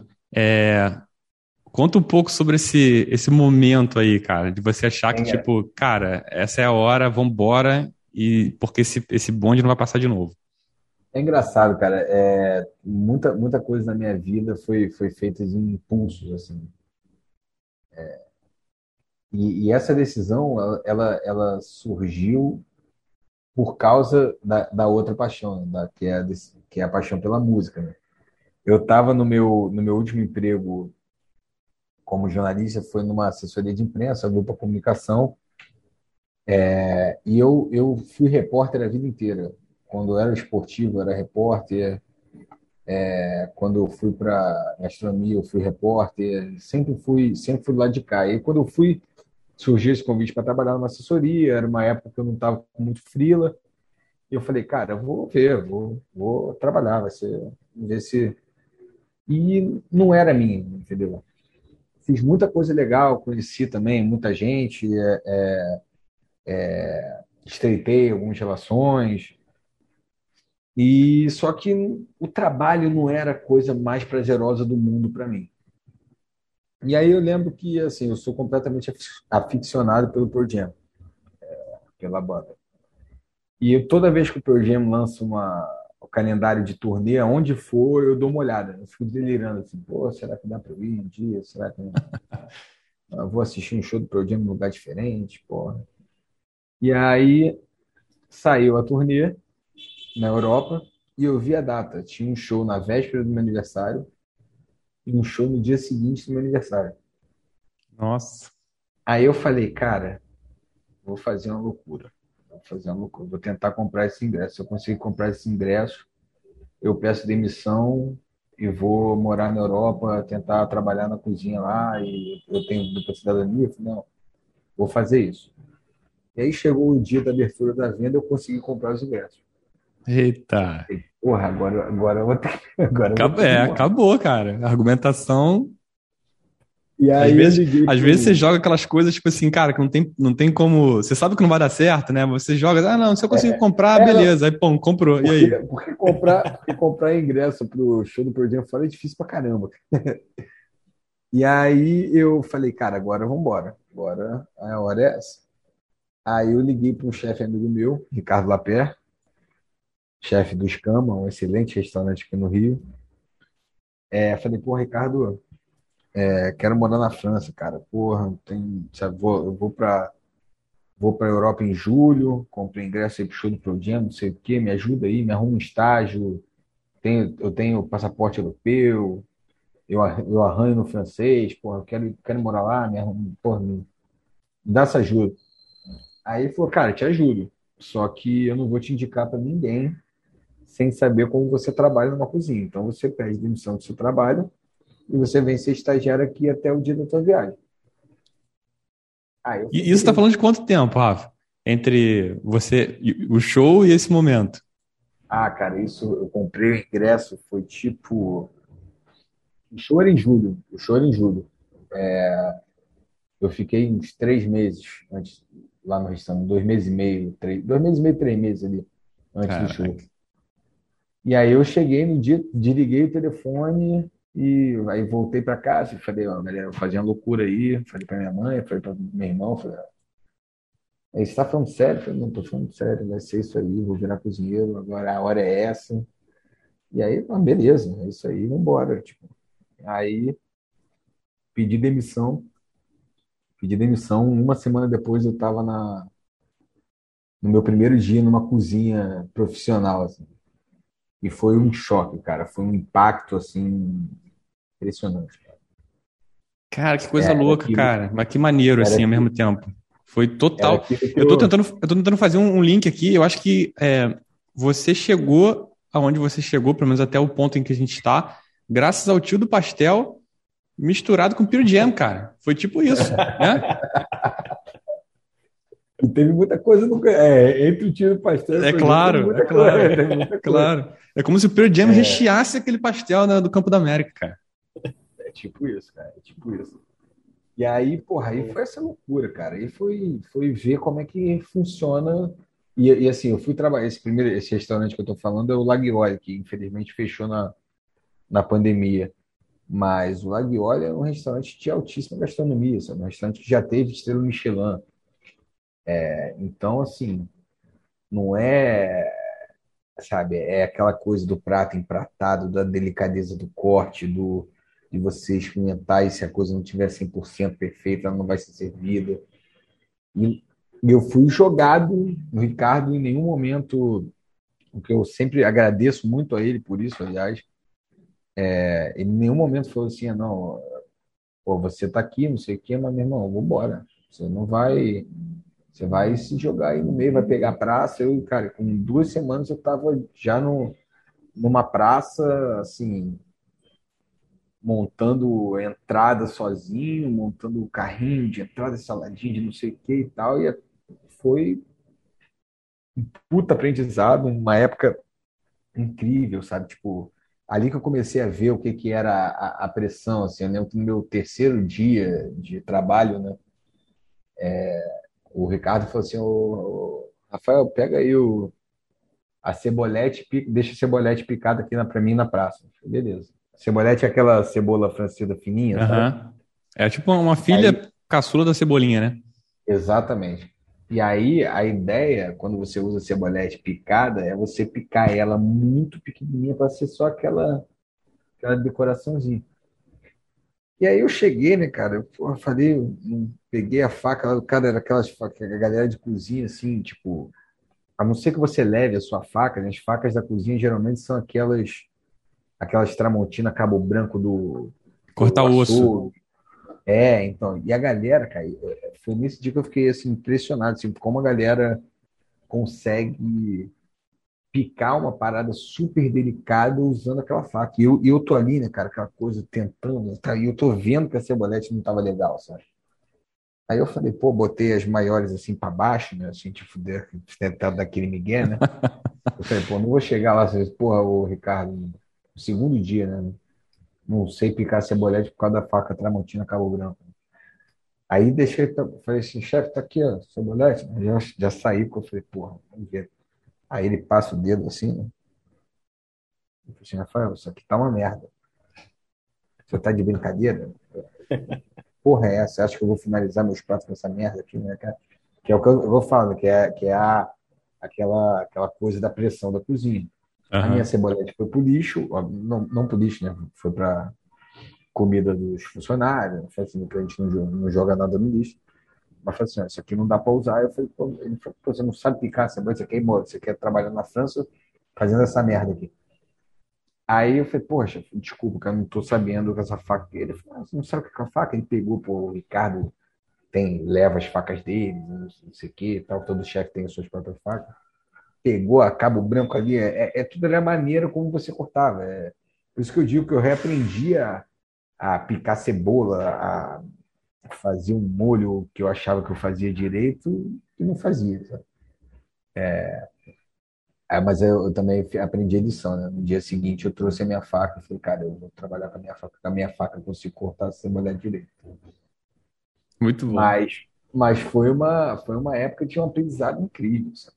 aprendizado incrível. E ali, cara, foi engraçado que foi a mesma coisa com o Johnny Esportivo, né? Eu, com uma semana lá, eu falei, meu irmão, vai dar certo, eu vou aguentar isso aqui, vai ser muito maneiro, eu quero virar cozinheiro. E me joguei mesmo. E aí tu foi para tu foi para lá, assistiu o, o, o, show do Pearl Jam e, e, entrou dentro de uma cozinha francesa. Como é que foi? Não, é, esse foi o detalhe. Esse, ah, tá. esse sonho de trabalhar na Europa acabei não não realizando. Por quê? Né? Quando chegou assim, faltando umas três semanas pro show, o Ricardo falou: é, cara, se eu sou você, eu vou, assisto o show, não sei o quê, mas eu voltaria e tento, ficaria aqui mais seis meses de, de, de aprendizado, de treinamento, é, porque você tem muito pouco, cara, e a França, o buraco é muito mais embaixo, assim, sabe? A França, a França é, é muito mais difícil. Então, assim, vai, tu já tá com ingresso comprado, já tá com passagem, pô, volta e aí continua o teu treinamento aqui e tenta ir no inverno. No inverno, é, é, as cidades ficam mais vazias, fica mais tranquilo do aprendizado. Você está no verão, no verão é, é, porradaria. Então, assim, aí eu falei, pô, beleza, um conselho bom. Mas você tinha passagem de volta? Não, eu comprei a passagem de volta depois disso. Caraca. Pô, mas que legal, ele foi tipo uma espécie de um mentor aí nesse processo, né? Sim, sim. Eu, eu, eu digo que eu tenho, eu tive dois grandes mentores, o Ricardo, o Ricardo é um, o Elias Chirão, que é outro, e agora eu tô com o terceiro, que trabalhar ao lado do Tomás Trogro é uma, uma coisa incrível, assim, sabe? É, mas aí foi isso, aí fui, cara, curti demais a viagem, curti demais o show. Porra, passei meia-noite do meu aniversário escutando, escutando por acaso, eu ficava, eu lembro que, eu, nesse show eu ficava vendo a hora, assim, pensando qual música que ia estar tá tocando na meia-noite, né? E aí tocou uma música que eu amo de paixão, eu chorava, né? aquela coisa linda, cara, show do Pearl Jam. É uma é, catarse. E aí voltei, voltei para Laguiole, e, e aí acabou que, que ia surgir uma vaga para eu ser contratado, ela acabou não aparecendo, eu falei, cara, não, não consigo mais ficar trabalhando de graça, preciso voltar a ganhar, nem que seja uma, uma merreca, preciso ganhar alguma coisa. E aí acabei saindo do Laguiole, foi onde, onde meu segundo mentor, um grande amigo, um grande irmão meu, que é o Elia, é, Chirano, que hoje já está com a primeira casa própria dele, inaugurou em Ipanema o Babo, Babo Osteria, um excelente restaurante italiano. É, e o Elia, ele, ele me chamou para trabalhar num restaurante que ia abrir no Leblon, chamava Hit Firehouse, que era uma casa de carnes com defumação, American Barbecue. E ali foi, foi assim, eu, eu digo que no Laguiole eu aprendi muita técnica, muita coisa de, sabe, de alta gastronomia, muito detalhe, minucioso, e no Hit Firehouse eu aprendi a porradaria de uma cozinha. Sabe? Porque no, no HIT era, sabe, era um ritmo de trabalho completamente insano, sabe? Primeiro mês de trabalho do restaurante, primeiro mês de vida do restaurante, eu fiquei, eu não folguei. Eu fiquei 31 Nossa. dias sem folgar. Trabalhei literalmente o mês inteiro. Sabe? É, e o grande barato é realmente passar por tudo, né, cara? Você realmente ir absorvendo de todos os lugares, todas as experiências. Não, e era aquilo, cara, era aquilo, assim, era, era a ânsia de querer me provar que eu conseguiria virar cozinheiro, sabe? Era, era uma coisa que é, eu, eu, eu, lembro, eu lembro que eu fiquei sabendo depois, já depois de dois, três primeiros meses lá de restaurante, que fizeram um bolão na cozinha para saber que, com, com quanto tempo embora. eu ia existir. Quanto tempo eu ia existir. E, e, no terceiro dia, cara, no terceiro dia de cozinha, no terceiro dia, assim, aquela coisa de organizar e tal, vamos fazer os testes, aprender o cardápio, parará, a gente trabalhando, eu, eu me queimei, deixa eu ver se dá para ver aqui, ó. Tá vendo essa marca aqui que parece vitiligo? Estamos vendo. Isso, na verdade, foi uma foi uma queimadura que foram quase quase 3 litros de água fervendo em cima da minha mão. Nossa. E, e foi, cara, eu, eu fiquei e eu falei, cara, não tinha condições, assim, era uma dor inacreditável, assim, a, a mão inteira queimada, é, pele, pele, sabe, tipo carne viva mesmo. E eu falei, cara, eu nem cogitei pegar um atestado médico. Eu falei, cara, eu não posso, eu tenho que, se é o terceiro dia eu vou ficar 15 dias em casa cuidando da mão, não sei o que, trabalhando com essa galera que é braba de cozinha, né? porra. Aí que eu não vou ter o respeito de ninguém mesmo, aí que eu não vou conseguir conquistar meu espaço. E eu, cara, trabalhava com a mão enfaixada, não conseguia fazer isso aqui, não conseguia, eu não conseguia segurar a faca, sabe? Eu tentava picar as coisas com a mão esquerda porque a mão direita não estava inutilizada, assim uma dor, assim, uma dor. Aí tu e raspou foi... o bolão, mano. Exatamente, exatamente. Aí foi, foi. E o hit foi isso, cara. O hit foi uma, uma aprovação atrás da outra, sabe? Tipo, eu trabalhei Natal e Ano Novo. Eu fiquei. Do hit, já parte pro TT ou teve algum outro no, no, meio do caminho aí? Não, teve um outro no meio do caminho, cara. O hit acabou, infelizmente, fechando, porque é, era uma casa, era uma casa que eu, eu achava incrível, o conceito muito maneiro, mas é, o carioca não abraçou, assim. É, é quando você faz, você faz por exemplo, esses eventos, é, churrascada, essas coisas de defumação, né? é uma noite, é duas, são duas noites, são Sim. dois dias. É, no dia a dia, é, a galera não abraça, assim, é muito difícil você ter uma casa de American Barbecue no Rio, assim, é, no todo dia esse, esse, tipo de comida, sabe? São poucas que, que conseguem. Ah, por conta do, do aí, processo de, de, de, fazer ou das pessoas quererem não, comer isso o tempo inteiro? Quererem comer isso numa terça-feira. Ah, tá. A galera quer comer isso no, no sábado e no domingo.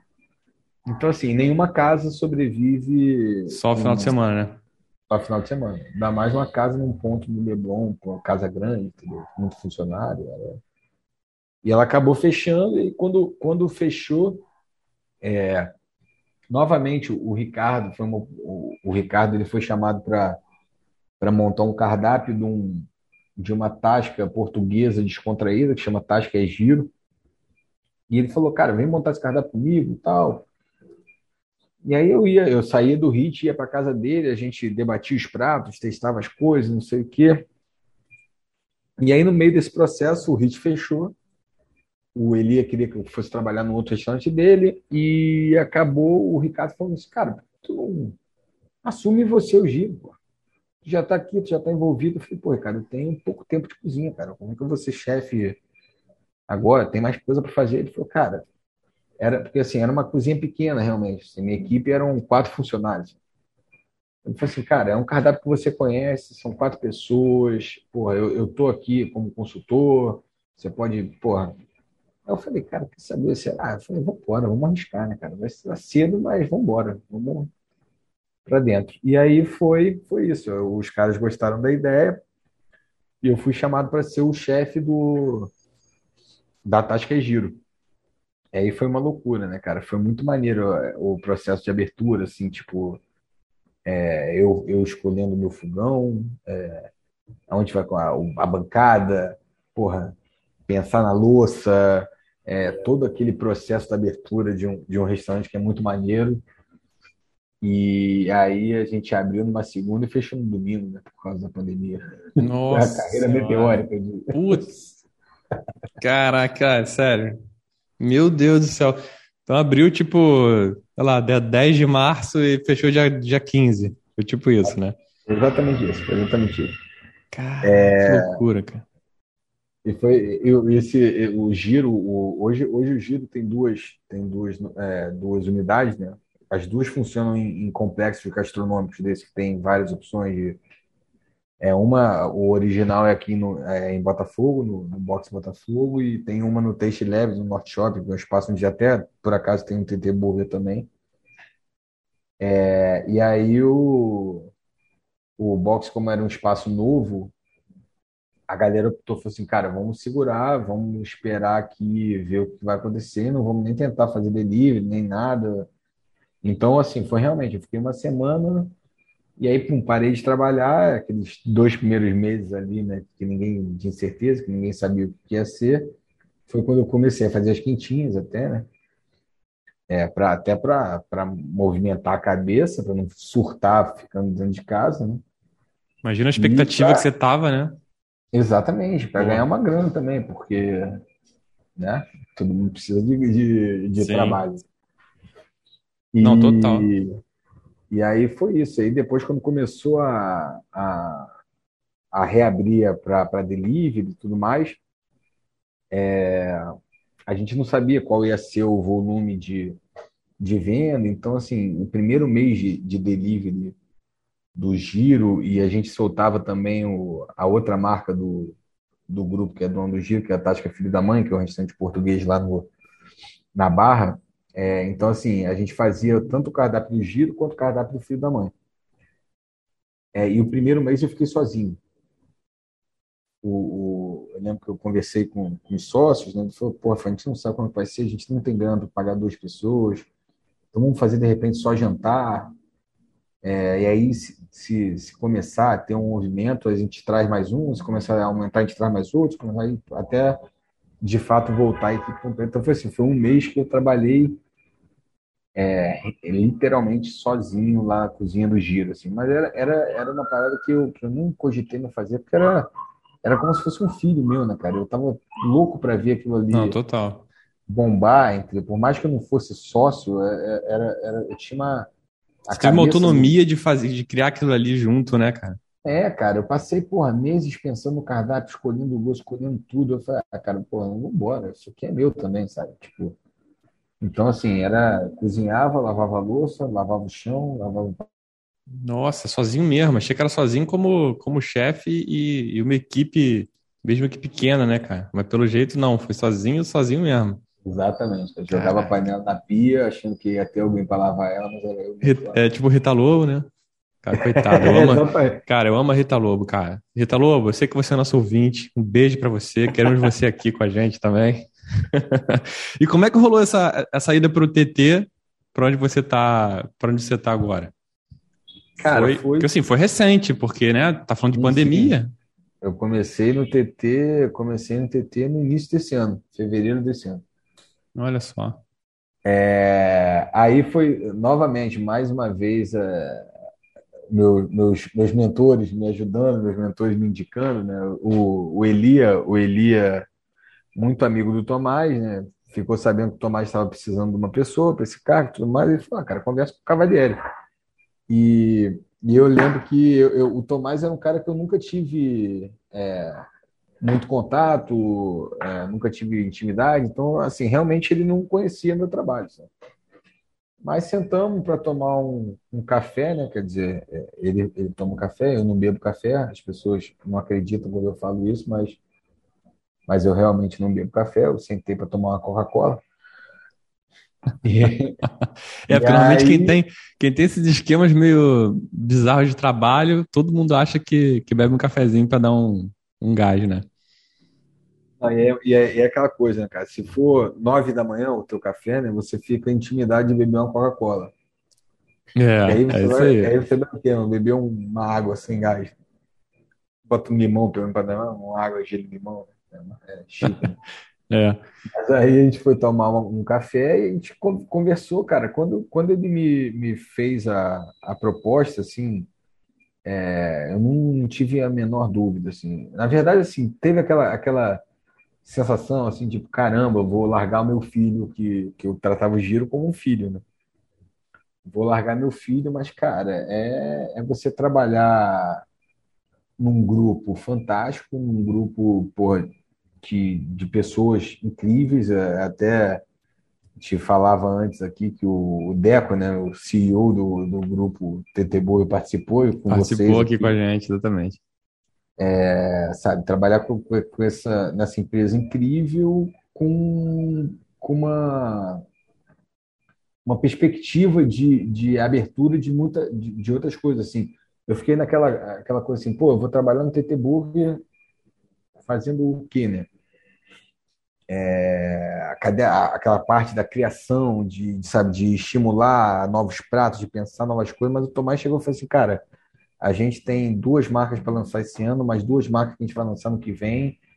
É, e você vai estar do meu lado, assim, nenhuma receita é, vai ser sem a gente avalizar, sem, sem a gente testar.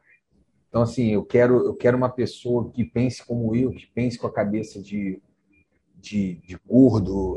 O Tomás, ele brinca, ele tem uma cabeça de gordo, sabe? A gente, a gente, a gente tem, o nosso WhatsApp, é, entre mensagem de trabalho, é foto de, de perfil de Instagram de fora, de, de vídeo de YouTube. É, cara, se a gente fizer isso, olha isso, olha, cara, aquele hambúrguer com 10 quilos de bacon. Caralho, essa loucura aqui, ó, vamos fazer uma parada parecida.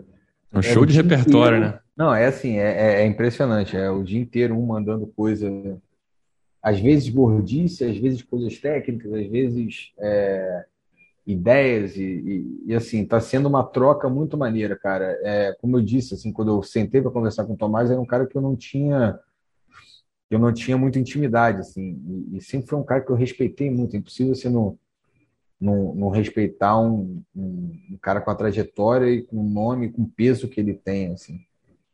É, então, assim, conhecer o, o, o Tomás também está sendo um, um prazer nessa nessa trajetória nova assim que eu tô que eu tô né é, é, e, e assim foi uma gerou aquela coisa assim de pô será que eu que eu largo? Porque no TT eu não acabo não estando no dia a dia dentro de uma cozinha né? Não é aquela coisa como era no giro como era no hit como de, de montar prato assim oper, o operacional não é mais a minha, minha, minha responsabilidade diária, assim, não estou lá na chapa, sabe?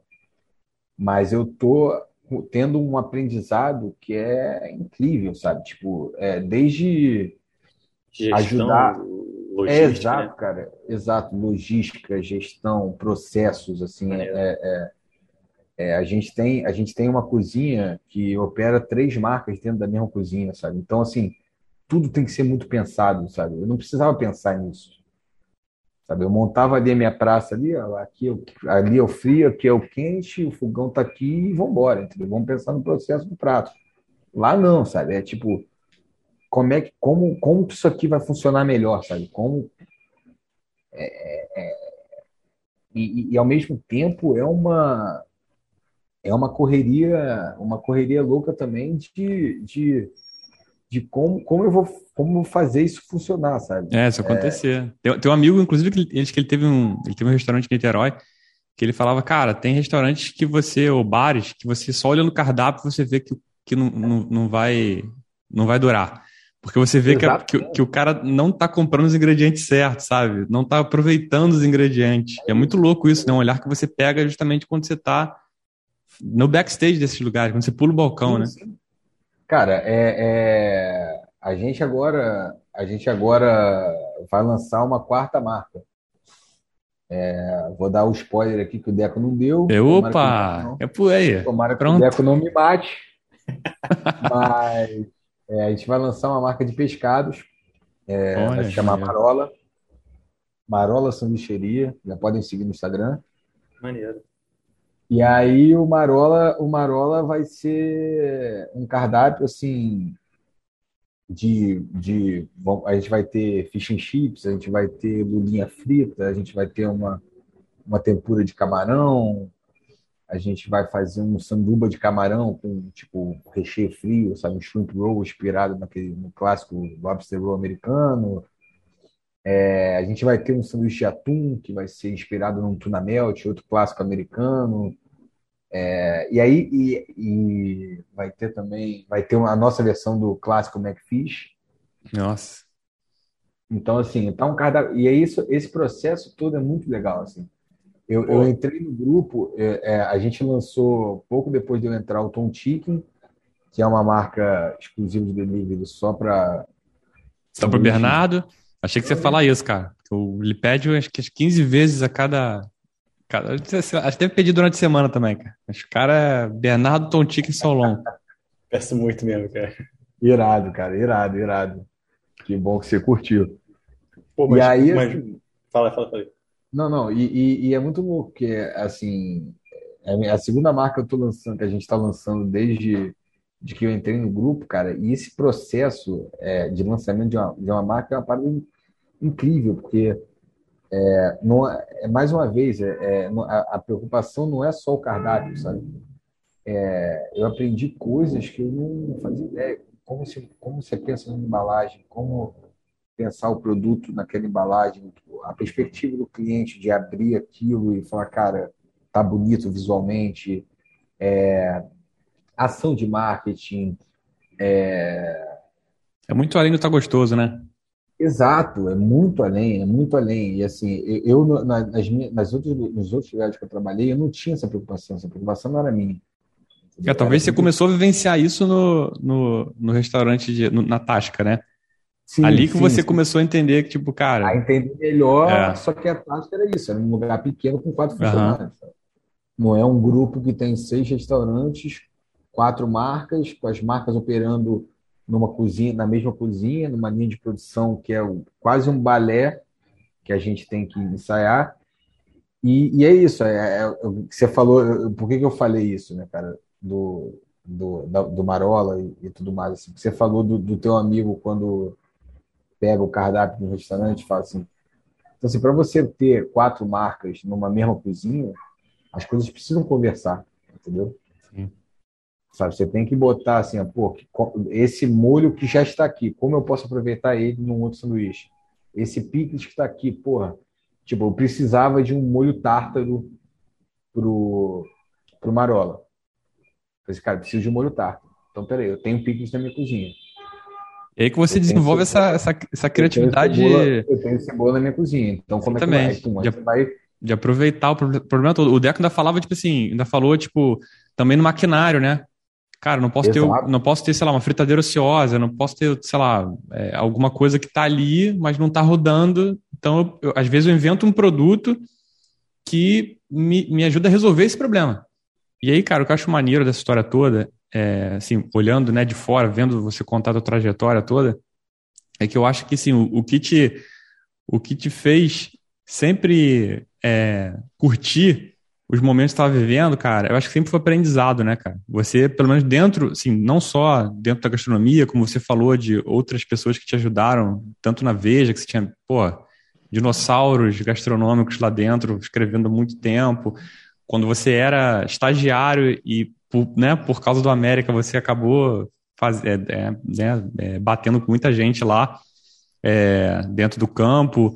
É, hoje agora, né, recentemente você falando do, da, da troca que você tem com o Tomás, então acho que sim, assim, é, é aquilo que a gente fala, né, cara, quando você tem um ambiente que possa te inspirar a te aprender um pouquinho mais, a que você entenda que existem, como você mesmo falou, né, cara, que a gente, porra, isso foi música para nossos ouvidos, que você falou de, eu tive que reaprender a cozinha, né, em lugares diferentes, então isso acho que é o, é o ponto mais legal disso tudo, que sempre onde você tava, acho que, sei lá, eu, eu consigo enxergar um drive teu de de tesão por, por reaprender, por aprendizado. E quando a troca existe, a inspiração existe, é isso que é isso que está valendo, no final dos contos. É, é bem, é bem isso mesmo, assim, é, é, foi, foi de fato vários reaprendizados, assim, foram vários reaprendizados. É, é e é uma coisa que, que dá, também você falou e eu tenho orgulho, sim, acho, acho bonita a minha trajetória também, falando parece uma coisa meio, meio marrenta de se falar, mas,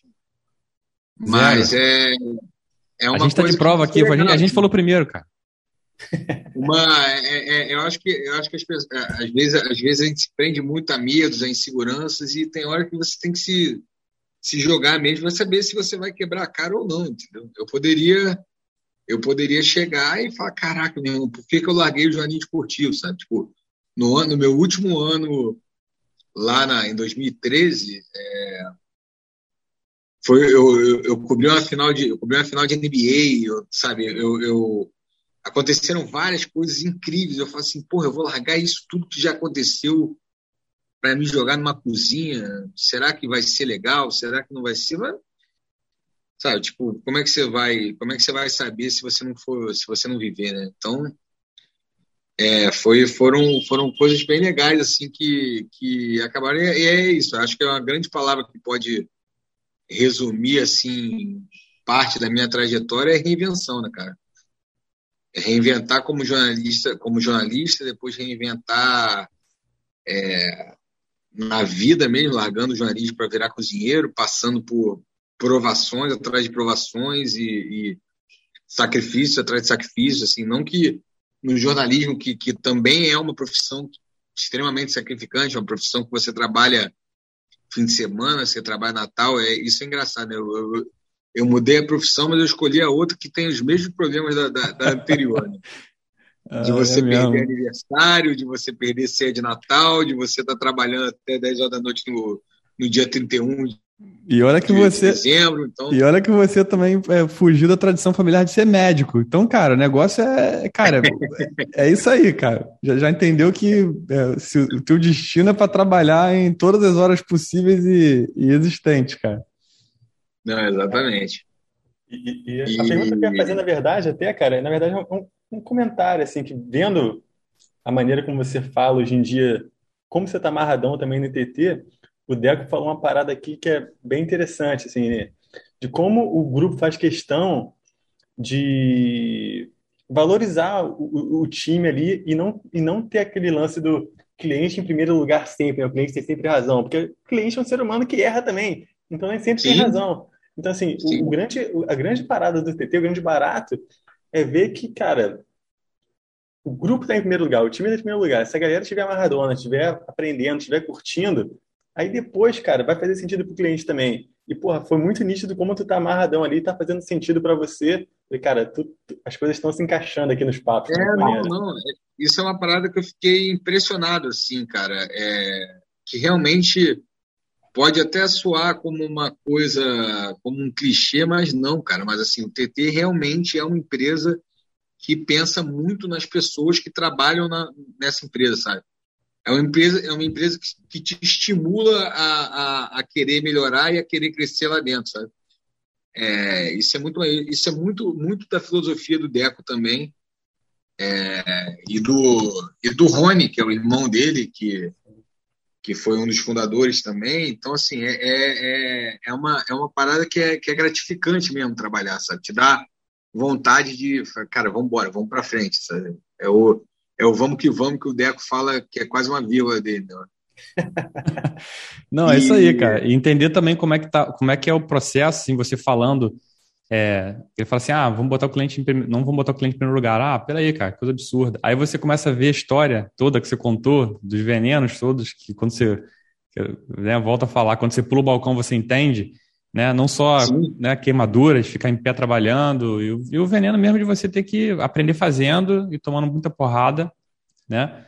Fazer com que, cara, esse cara aí, no final das contas, ele tem que sorrir a qualquer custo e fazer um atendimento perfeito a qualquer custo. Não é bem assim, né, cara? Tem ser humano nos dois lados é, do balcão, é né? Louco, é muito louco isso, que antes de eu virar cozinheiro, eu era o crítico, né, cara? Era eu que é. fazia esse esse papel, sabe? Tipo, e, e, a crítica gastronômica sempre foi uma, uma parada que me agoniava, assim.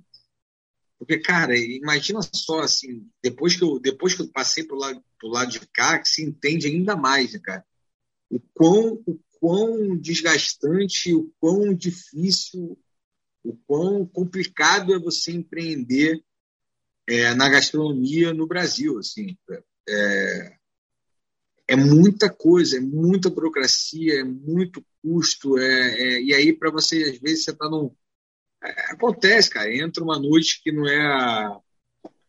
Sabe, não, os caras não estão numa noite 100%, ocorreu um erro e tal, e aí a pessoa vai e descasca tudo que você suou e pensou demais, sabe? É, é, é, é bem complicado, assim. Eu, eu admiro muito todo. Falei do Elia, cara. A coragem do Elia de, de abrir o próprio restaurante agora, sabe? Tipo, eu, eu acompanhei passo a passo da obra dele, passo a passo do projeto. E é, eu falo assim, cara, meu irmão, é, tem que ter muita coragem, sabe? Tem que ter muita coragem mesmo. Tu, tu, tu se tornou um melhor crítico, cara? Ah, cara, eu vou te falar, eu, eu, eu estudo muito comigo. É engraçado que eu falei lá no começo, né, cara, que eu não era o cara mais estudioso da turma, né, cara? E hoje eu sou, eu sou, eu estudo bastante, assim, tipo, pego meus livros, eu faço anotação, eu pesquiso, eu tento entender as coisas e tudo mais. É, é, e eu acho que assim, eu, eu, eu me considerava um, um, bom crítico de gastronomia, cara. Porque é. é, isso, eu sempre fui querer entender o, como é que as coisas funcionavam. Sabe? É, só que quando você vive, você começa a botar outras experiências aí. Mas é, cara, essa história do aprendizado. Hoje, hoje, hoje, eu sou, hoje eu sou bem mais crítico. É, exatamente bem, por isso. Não, muito bom. Essa história, meus, essa história meus do. Amigos ah. brincam, meus amigos brincam que é insuportável sair comigo. que, que, que eu chego, eu, eu, eu dou a garfada e fico aqui pensando, pô, tem aqui tal, não sei o que. Eu falei assim, Rafael, pô, toma aqui, cara, vamos trocar ideia. Eu falei, calma aí, rapidinho, tô, tô querendo ver bom. isso aqui. É, a história do aprendizado é muito louca, cara, porque realmente é, é muito mais o que o que faz a gente aprender, o que botam para a gente aprender, ou nesse caso, é, né, na escola, o que botam para gente aprender. Na vida, quando a gente tem esse tesão de. Você falou de, ah, agora, engraçado eu não ser estudioso, é porque, cara, as matérias eram outras. Antes eram disciplinas, né? Agora são. É a curiosidade, Sim. é a vontade de fazer diferente, é isso. Gente, vamos lá, vamos entrar para o bate-pronto. Acho que o Rafael já chegou a, a, a, dar pistas do que ele vai falar aqui no bate-pronto, mesmo sem saber nem quais são as perguntas, mas a gente vai fazer aqui a primeira do nosso bate-pronto, que tem tudo a ver com. A gente sempre usa isso metaforicamente, mas tem tudo a ver com onde ele está agora. Três coisas que te alimentam criativamente. Três coisas que me alimentam criativamente. Rapaz, não parei para pensar nisso, não, cara. É, esse é o ponto. Por isso que é bom. Tá, tá, tá nesse lado aqui de pergunta, cara. Ah, cara, é. Teu grupo, ó, teu grupo no WhatsApp com, com o Tomás, acho que é um. Exato, eu ia falar, eu ia falar isso. Essa troca, essa troca diária insana com o Tomás é uma coisa que alimenta muito a criatividade. Meus livros alimentam muito também. E. Cara, eu, eu, gosto, eu gosto muito de escrever também, né? Não sei se essa terceira coisa, mano sei lá, música, cinema. Pô, total. Não. Acho que é isso. Acho que é, é, eu, diria, eu diria que a música. A música é uma, é uma parte muito importante da minha vida também. Se não fosse uma loucura por causa de um show, talvez eu não fosse virar cozinheiro. Olha só. É isso, cara. Eu acho que, acho que é isso. Vamos, vamos, vamos ficar na música. Show. Segunda pergunta. Três dicas para quem quer se tornar chefe. Estuda, estuda, assim, estudo que eu digo, desde você pegar livro para ler receita, livro para entender o alimento, até você ver vídeo no YouTube, você ver programa de TV. É, estudo é muito importante. A outra é faça, vai para a cozinha da sua casa, é, é, vai, vai testar, não gostou, tenta entender por que, que você não gostou, tenta entender é, por que, que aquilo ali não deu certo e faz de novo até você acertar. E a terceira dica, cara, é persistir, ser humilde, porque se você entrar dentro de uma cozinha achando que você sabe tudo e achando que vai ser fácil, você não vai durar. Então, assim, persistir, ter humildade, é, saber que você vai cruzar com gente que vai gritar com você. Tem gente, obviamente, você vai ter você vai ter cozinhas que eu, eu por exemplo, eu, eu no pouco tempo que eu que eu fiquei como chefe do Giro, é, eu queria muito essa essa coisa de, de sair um pouco dessa clássica gritaria de cozinha, mas tem momentos que acontecem porque é estressante, porque é calor, porque é difícil, então você vai sim é, ter momentos que, que alguém vai gritar com você e, cara, é o que a gente fala dentro da cozinha, cara. Não leva pro coração e segue em frente. Muito bom. A última, última pergunta bate-pronto, que alguns usam as, os mesmos ingredientes. Vamos lá, três ingredientes que não podem faltar no seu liquidificador para fazer a receita da tua vida. Vale qualquer coisa para você botar no liquidificador. Ah, é, é, peraí, a receita da vida ou a receita de cozinha? Não, da tua vida. É, no caso, a gente usa metaforicamente com todo mundo, mas no teu caso confundiu mesmo. Cara. Eu ia falar manteiga, manteiga e manteiga. é, mas pode, manteiga pode entrar aí também, cara. Não necessariamente precisa ser comida, mas se quiser botar, tá valendo. Cara, eu, eu, eu sou um cara que eu, que eu gosto muito de de rir, eu gosto muito da coisa leve, assim, então, assim, eu acho que risada, humor, é, é, leveza é uma coisa que não pode, não pode faltar nunca, assim, é, é eu, eu, tenho meus momentos de estresse, tenho meus momentos é, irritados, mas, assim, eu tento sempre é, descontrair de alguma maneira, deixar o clima mais leve, então, assim, leveza, humor, risada, é fundamental para minha vida. É... Cara, tem, não adianta, assim, tem que ter, pela profissão, você tem que ter disciplina. É, isso é fundamental. Se você não tiver, não vai dar certo numa cozinha. Cozinha é um lugar que as coisas são bem disciplinadas. E a terceira coisa, cara, aí, aí eu vou, desculpa, podem falar que é clichê, mas eu vou falar que que vai ser amor, porque sem amor nada anda nessa vida, cara. Perfeito, cara. É nada clichê. Foi quando a gente fez o nosso episódio, foi, foi, foi um dos meus ingredientes, inclusive. Acho, acho que realmente sem amor não se faz absolutamente nada. E com isso a gente encerra o bate-pronto, é entra as é dicas de liquidificador. Vou começar aqui com o meu querido companheiro de, de, de balcão aqui, Bernardo Solon. Traga sua dica de liquidificador para compartilhar com os nossos queridos ouvintes. Pô, maravilha, cara. É, coincidentemente, cara, sem saber que nosso convidado era tão apaixonado por música, assim, minha dica tem a ver com música. Boa. Que é o Festival Polifonia dos nossos amigos que já vieram aqui da, da Olga Music. Esse festival ele teve a primeira edição antes da pandemia, acontece no Vivo Rio, só com banda independente do Brasil. Foi super maneiro. E quando eles iam fazer a segunda edição, começou a pandemia, teve que ser cancelado duas vezes já e agora finalmente foi remarcado. Vai ter uma edição um pouquinho menor, pocket ainda, com pouco reduzido, mas vai ser no Vivo Rio e tal, várias atrações legais confirmadas. Fizeram já o Instagram do, do festival, vale, confere lá, Festival Polifonia. Irado, hein? É bem maneiro, cara.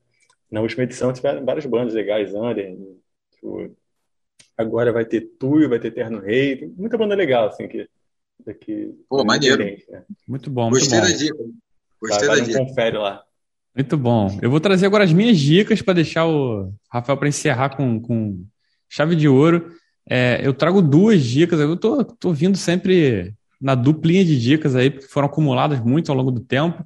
Cara, tem um que não é nova, não é dica nova, mas eu sou, cara, apaixonado por esse, fui apaixonado por esse programa, ainda sou. Sei que ele odeia. Já vi uma, já vi uma, uma entrevista que ele odeia falar sobre isso, porque ele não quer ficar marcado, mas não tem como não falar de Larica Total, cara. É, acho que foi para mim a, a grande, cara, um dos melhores programas existentes na face da Terra, assim, Sim, com espetacular. Espetacular, como gastronomia de guerrilha, é, com Paulo Tiefenthaler, que fez, acho que, é, 2009, 2012, se eu não me engano, os produtores foram os que fizeram Choque de Cultura, alguns deles estavam lá produzindo isso aí. Então tem no YouTube do, do, Canal Brasil ou no próprio Globoplay. Cara, vale a pena escolher. Caloric Total é um show de, de humor, de, de coisas boas, de tentativas e erros. É, é um espetáculo. É a vida como ela é. E é a outra é que eu vi há pouco tempo o último filme, cara, eu sou muito fã do 007. É o Sem Tempo para Morrer, o último filme do. do esqueci o nome dele. Do, Daniel Craig. Do Daniel Craig, exatamente. Alto falho aqui. Assisti. Nos cinemas ou dando o seu jeito, você pode assistir esse filme. Pô, tá um filmão, cara. É, as pessoas às vezes ficam incomodadas com a mentirada toda que tem no 017, uma, mas acho que já faz uma parte. Pena, uma pena acabar essa era, cara, porque é. o cara foi espetacular no papel. Eu sou fãzaço de 007. Exatamente, muito bom. E pronto, aproveita e emenda a sua dica, Rafa, para a gente fechar com chave de ouro aqui esse papo já que você falou de, um, de, um, de uma coisa audiovisual, vou falar também que eu ontem assisti o, o episódio novo de Succession, que eu estou completamente viciado e embasbacado com essa série. Eu Beleza. acho que essa série é uma coisa inacreditável. Não sei se, não sei se vocês não. assistem. Aonde? É na, Netflix? Na HBO Max. HBO Max. São, tá, tá no meio da terceira temporada, são 10 episódios por temporada, uma coisa incrível, uma história é, baseada numa.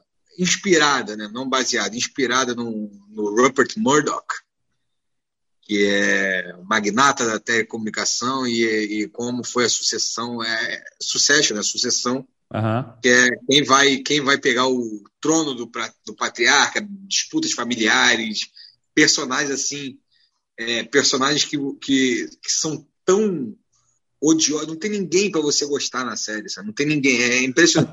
você passa, você passa 58 minutos do episódio sentindo raiva de todo mundo, de tão, de tão, cara, incrível, assista, incrível, é muito incrível, bom. incrível.